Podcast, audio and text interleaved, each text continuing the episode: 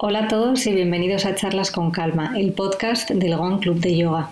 Soy Ana Rabanal y hoy hablamos con la doctora Irina Matveikova. Irina es rusa, médico de familia, especialista en medicina funcional y preventiva y es experta en salud digestiva y microbioma humano. Es autora de varios libros, todos de carácter divulgativo y muy interesantes para conocernos mejor y saber cómo funciona nuestro intestino y qué relación tiene con nuestro estado de salud y bienestar. ¿Qué tal, Irina? ¿Cómo estás? Muy bien, muy bien. Es bueno, ya de otra forma de trabajar, pero está bien. Hay, una, hay un beneficio trabajar por Zoom, en video consultas. Es como siento más cercanía con paciente, eh, no estoy tan presionada por tiempo, puedo dedicar tiempo que quiero, lo veo de cerca. Y como, no sé, esto nos permite hablar cosas más allá de salud. Es como personalizamos más, tienes razón, tienes razón, sí, sí, yo también lo veo. Hospital me marca el ritmo, em, es un ambiente más formal, más frío, bata blanca, consultas a su hora y aquí es como es más eh, invitar a casa, casi, ¿no? Sensación más amistoso, más cercano, más libre en, rumbo de la consulta. Podemos empezar a hablar de COVID y terminar hablando de, de hijos y en el medio hablar del problema. No sé, es, eso es curioso, es que para mí es nueva experiencia. Bueno, para mí súper nueva también. Sí. Pero bueno, que me hace muchísima ilusión esta entrevista porque bueno, porque soy tu paciente, porque además mi marido lo es, mi hermano, ahora mi madre, ¿no? Todos han acabado en tu consulta y a todos la verdad es que nos has ayudado muchísimo a, a sanar, a cuidarnos y a cuidarnos lo que nos queda. Sabes que te llamamos cariñosamente la doctora bacteria. Muy bien. Así que podríamos empezar directamente por eso, ¿no? Contándonos que, que en realidad somos o parte de nosotros somos bacterias. Sí, sí, sí, sí. Sí, bueno, no está mal ser doctora bacteria. Yo cuando publiqué el último libro que se llama Las bacterias, me avisaron en la editorial, dicen, es que se asocia esta palabra en algo no muy amistoso, es que las bacterias es algo agresivo, ¿qué tú estás haciendo? Digo, no, no, no, vamos a cambiar un poquito la relación con esta palabra y con las bacterias, las bacterias mismas, ¿no? Eh, sí, sí, técnicamente hablando, eh, somos la bacteria. Somos, es decir, somos un, el cuerpo humano es un sostén que lleva bacterias, porque llevamos de todas células que cubren y que, de que consta nuestro cuerpo, 90% eh, de las células son células bacterianas. Es muy difícil imaginar. Esto choca. Si por recuento de las células y por recuento de información genético y si hablar de cantidad de metabolitos y hormonas y sustancias activas que producen bacterias dentro de nosotros nos dominan totalmente. Por lo cual eh, eh, se puede decir que somos bacteria, pero más bien decir que somos un, una, red, un biosistema, una conexión totalmente, una fusión absoluta entre humano, bacteria y virus.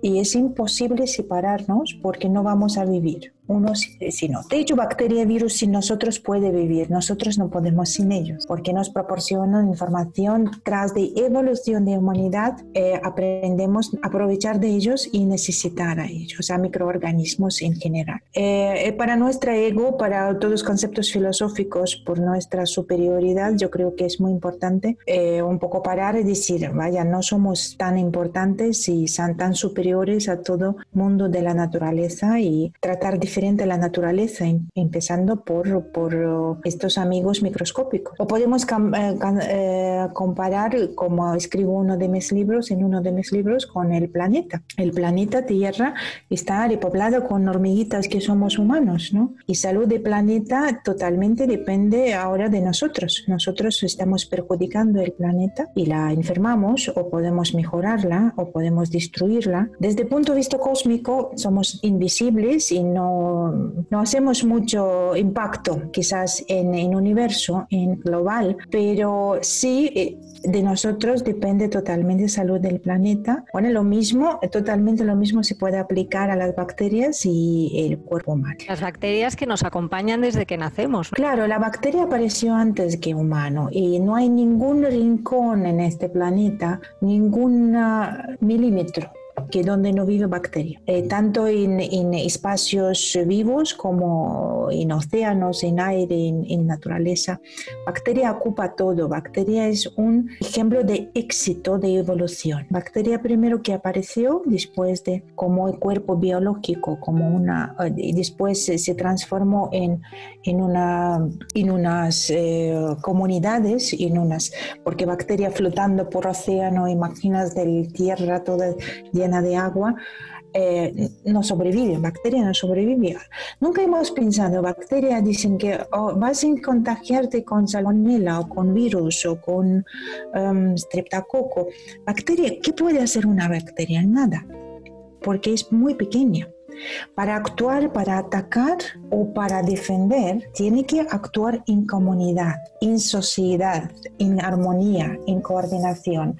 Eso y actuación de estos microorganismos recuerda mucho también eh, temas humanas o sociales o actitud humana, ¿no? ¿Qué podemos, ¿Cómo podemos impactar algo en, en esta vida? Coordinando y mm, trabajando juntos o haciendo algo juntos, ¿no? Mira este confinamiento por lo cual bacterias aprendieron juntarse en placas y flotar sobre el agua, porque juntos pueden sobrevivir. Y después crear unas sustancias químicas, señales, para, sobre, para avisar sobre es un buen momento para comer, es, hay que defendernos, es son packs, son uh, tribus, igual como tiene naturaleza con, con cualquier animal. Y son, son, cepas, ¿no? son familias de bacterias que poco a poco se, cada una de familias creció, buscó su lugar en este mundo y óptimo lugar es de, vivir dentro de un animal, eh, porque es, es un um, medio ambiente dentro de un animal y después dentro de un humano con tiempo. Es un medio ambiente más o menos estable, que donde hay siempre nutrición, donde hay temperatura estable, humedad estable, pero bacteria tiene que asegurar que su portador de, hogar tiene que estar sano, sino qué sentido atacarlo o no mantener, eh, por lo cual es, es, muy lógico que la bacteria que quiere sobrevivir, reproducirse, tiene que mantener salud y esto eh, de, de, su hogar, por lo cual tras evolución creamos una simbiosis y una relación muy íntima de ayudar uno a otro. Nosotros les eh, proponemos nutrición y eh, medio ambiente eh, sano y ellos nos proponen, es como un, un, taller de ETV que funciona permanentemente. Bacterias nos regeneran, cicatrizan, nos suministran con distintas sustancias necesarias. Es un mundo. Irina, me gustaría que nos hablaras de tu especialidad, que es la medicina funcional. La medicina funcional en realidad se basa en mismos conceptos que antes hablamos medicina integral, integrativa o medicina holística, pero medicina funcional tiene un toque más convencional y más avalado por ciencia, no solamente por bibliografía de, medicinas antiguas o naturopatía o botánica, que es más medicina integrativa o medicina holística, se, se basaba más bien en ciencias filosóficas orientales y naturopatía y fitomedicina. La medicina funcional es medicina que combina medicina convencional actual, moderna, con medicina complementaria, no alternativa, complementaria. Medicina complementaria que es conocimiento de medicina tradicional china, conocimientos de ayurveda, conocimientos de fitomedicina y un gran, gran conocimiento de nutrición, todo que es ah, medicina complementaria, medicina que complementa a, a la convencional enfoque de medicina funcional, un médico funcionista tiene que saber dos cosas. Lo que último de la medicina, que pasa ahora con tema cardiovascular o con tema de virología. Y también tiene que tener conocimientos, por lo menos globales, sobre mundo natural y medicinas alternativas o más bien complementarias. Y después combinarlo. Concepto medicina funcional es tratar disfunción, no enfermedad, no llegar a la enfermedad. Significa es medicina preventiva, es decir, decir, cuando hay primeros síntomas, una disfunción, es un momento de captar y revertirlo. Es mucho más interesante.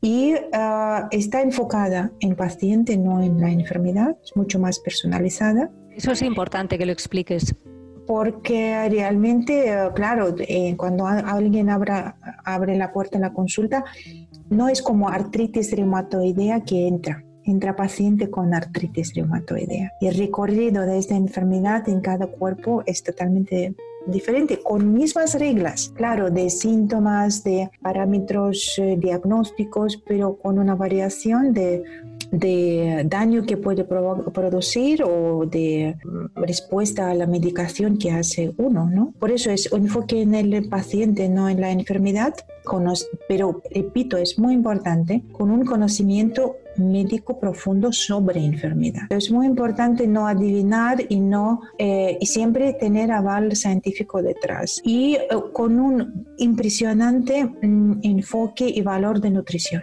Es lo que te iba a decir, que además el sistema digestivo es el, gran protagonista ¿no? de tu especialidad, porque siempre se encuentra involucrado directa o indirectamente en un poco en lo que nos pasa o en, los que, o en quien se acerca a ti. Es un sistema muy interesante. Yo de verdad nunca pensaba que voy a dedicar tanto tiempo a este sistema, porque cuando terminas carrera, terminas residencia, menos que te apetece trabajar con sistema digestivo, es que no es un como no, es, no ha sido tan como tema corazón, ser cardio.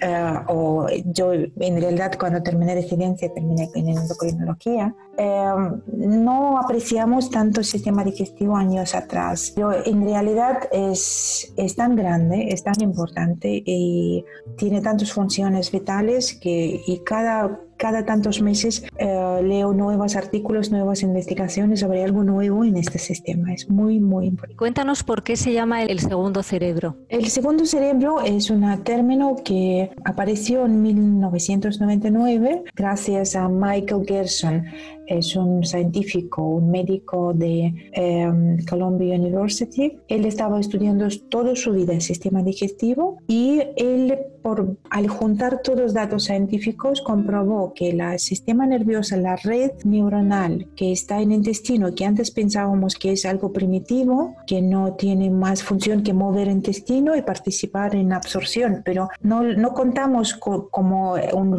un foco de inteligencia, ¿no? O de o una participación en nuestra conducta o nuestra vida, él confirmó que es una red neuronal totalmente idéntica a, a las neuronas del cerebro superior y estas neuronas, que son más de 100, mil, 100 eh, millones de eh, eh, neuronas, están como una red repartidos entre dos capas musculares en, en tubo digestivo y comunican directamente con el cerebro su hermano no el cerebro superior, eh, que son casi iguales y tiene su autonomía, pero produce y suministra a nuestro cerebro principal todos hormonas necesarios para bienestar, como serotonina, dopamina, benzodiazepinas. Del cerebro digestivo depende una gran parte de nuestra salud emocional, salud mental y desarrollo cerebral. Cuéntanos cómo, cómo afectan las emociones al aparato digestivo.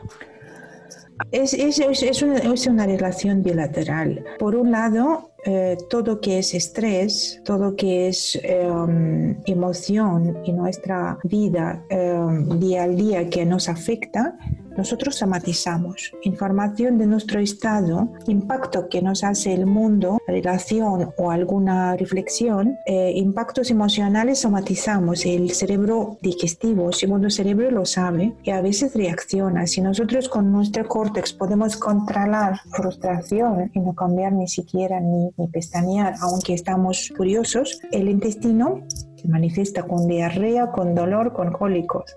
Es decir, somatizamos eh, emociones, tramitamos de arriba a abajo y hay mucha gente con síndrome de intestino irritable o mucha gente sabe que este, este gut feeling, ¿no? Cuando por un lado, este, repito, es bilateral, por un lado uno habla con en una entrevista, una reunión, le, algo disgusta, algo no, pero no lo demuestra, el estómago a veces hace una, unas señales, es como lo percibes que algo pasa mal, algo no me gusta, algo tengo que comprobar. Él participa, de hecho más y más estudios dicen que nuestro cerebro participa en toma de decisiones, en, en, liderazgo, en muchos, eh, mm, en nuestra actitud social y nuestro comportamiento, porque al final se consultan, queremos o no queremos creer. Eso, eh, por otro lado, la eh, relación de abajo arriba, producción de serotonina, producción, eh, reacción hacia una comida,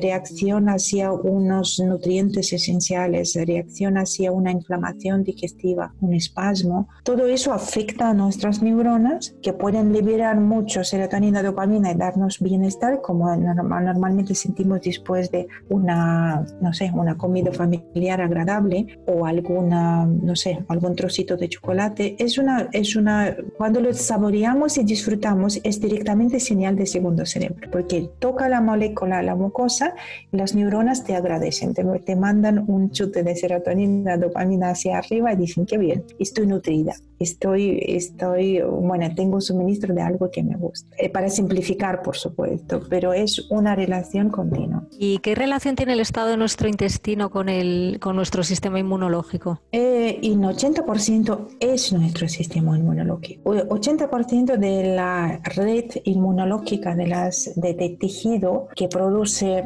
inmunoglobulinas, que produce células de defensa, células de recuerdo, células de alergias y o malas o buenas, tejido linfoideo y tejido eh, del sistema inmune en, en, gran parte está en el intestino delgado, por lo cual salud de intestino delgado es salud de nuestro sistema inmune. En, en general, el sistema inmune está por debajo de las mucosas, las mucosas respiratorias y las mucosas digestivas, pero las, las mucosas digestivas superan todo, son, que abrir son 300 metros cuadrados. Es lógico en, eh, en nuestro diseño, es lógico porque el sistema inmune es nuestra aduana, es, es control, ¿no? Todo que entra, tragamos aire, químicos, alimentos, líquidos, tiene que tocar mucosa y la mucosa tiene que reaccionar. Tenemos que defendernos, tenemos que absorber, tenemos que rechazar o asimilar o no reaccionar a ciertas sustancias. Por lo cual es, es el lugar estratégico de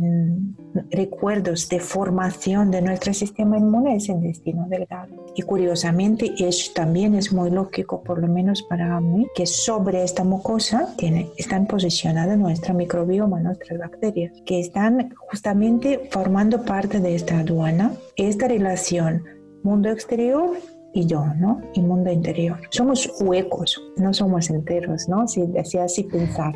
O sea, que hay que portarse bien con nuestras bacterias, ¿no? Absolutamente, porque eh, lo que comemos nosotros comen ellas y lo que mm, como comportan pueden afectar a la luz de nuestro intestino y, provocar algún desorden y también pueden afectar por otro lado a, la, a, a nuestro sistema inmune y alterar, activarlo, irritarlo, inflamar.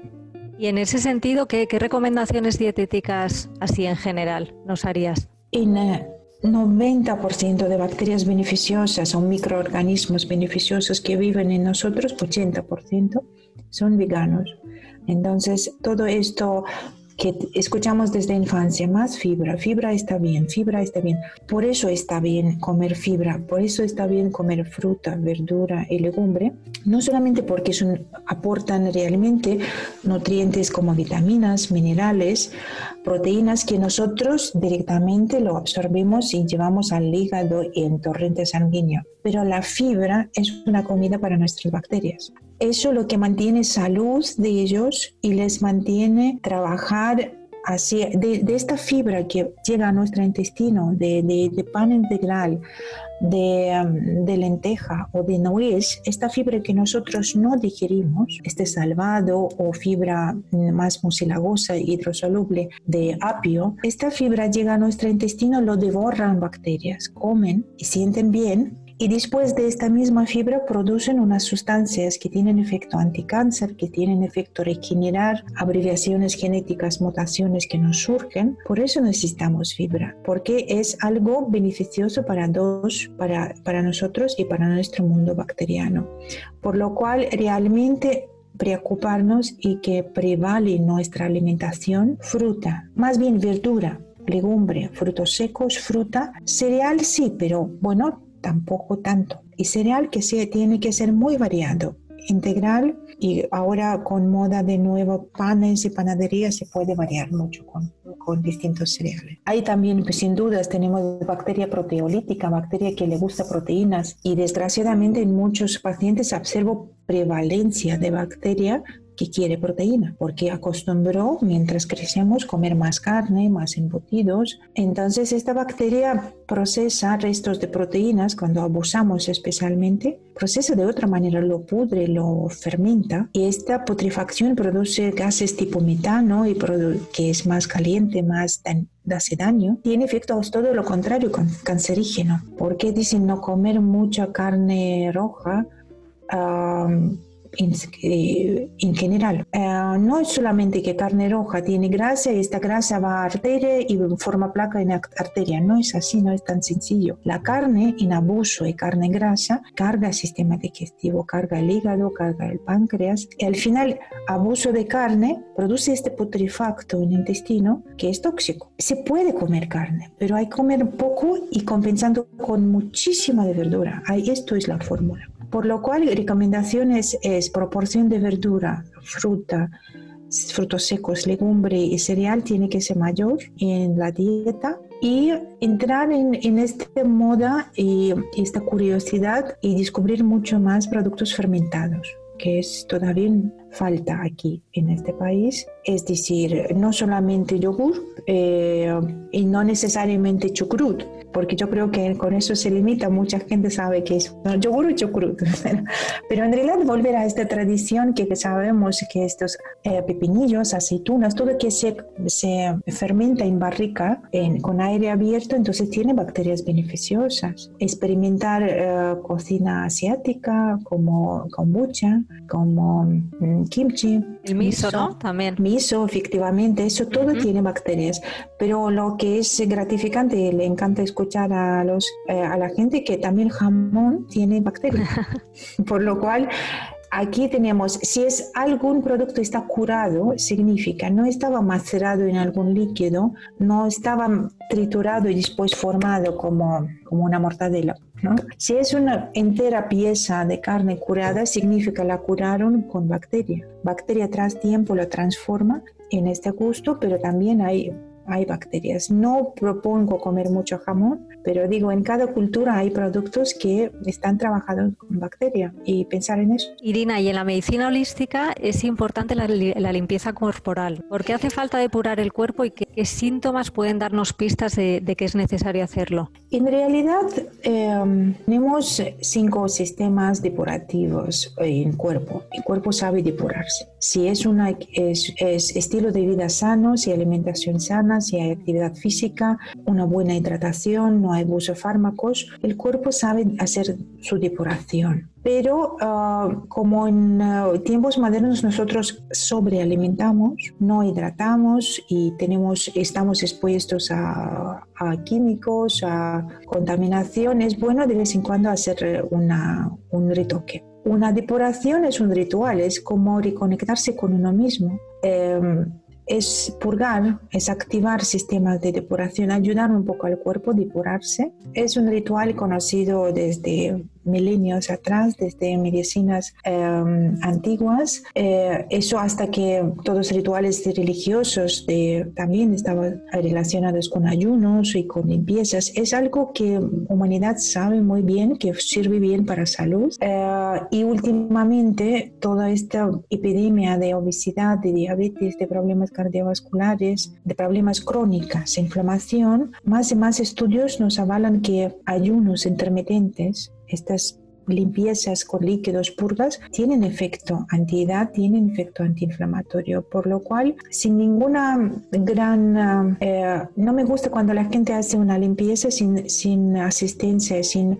pedir asesoramiento de un profesional y se entran en una semana bebiendo agua con sirope de agave y, agua de limón o hacen unas eh, limpiezas muy bruscas y muy violentas sin saber su propio estado de salud. Yo no, no le recomendaría, salvo bajo observación. Pero ayer a, hacer unos ayunos intermitentes con caldo de verdura, con agua, con infusiones de 16-24 horas, hacer una leve purga de hígado tomando algunos suplementos de magnesio o extractos eh, de, a base de alcachofa, diente de león, para drenar un poco, ayudar al hígado, sacar todo toxicidad, tomar algunos, eh, estimular tránsito intestinal con zumo de remolacha, zumo de las pasas o con magnesio, hacer algo suave que solamente acelera el proceso de depuración. Yo creo que es muy beneficioso, pero hay que tomarlo como ritual.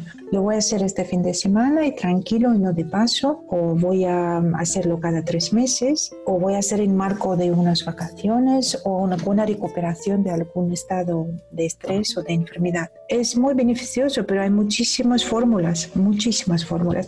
Yo creo que la en mi, sí, no creo, en mi segundo libro, Salud Pura, yo creo, eh, doy bastante fórmulas de, de de depuración. Eh. No sé qué libro me gusta más de los cuatro que tienes. Creo que inteligencia digestiva, pero si tuvieras que recomendar uno, ¿cuál recomendarías? En realidad, eh, Salud Pura, segundo libro, es lo más que me costó porque es como un libro de texto para estudiar. Está más orientado a la gente que quiere ya algo más profundo, más profesional, más aprendizaje sobre todo, porque es el único libro que habla sobre todos los sistemas y todas enfermedades, no solamente digestivo.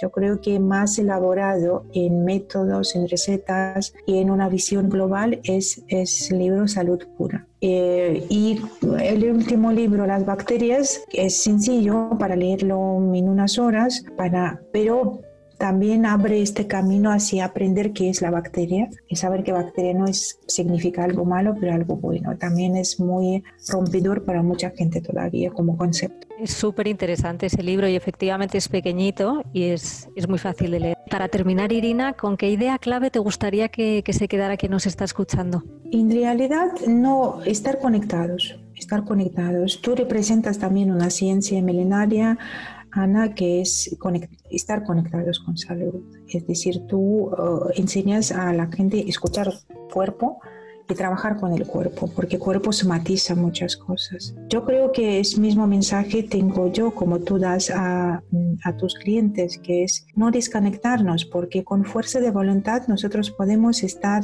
reunidos todo el día y no beber un vaso de agua, suprimir la sed. Podemos, eh, ayer un paciente me dijo perfectamente hasta las 5 ni, ni, desayuno ni como, y a las 5 ya como. Es como si tú tienes un Ferrari, ¿cómo puedes ir con tanque sin, sin, sin combustible? No puedes es Ferrari, pero no va a moverse. Nosotros, cuerpo no nos responde, dice, vale, tú no vas a beber ni comer, te sirvo, con tu, te doy rendimiento físico o intelectual, pero trátame bien.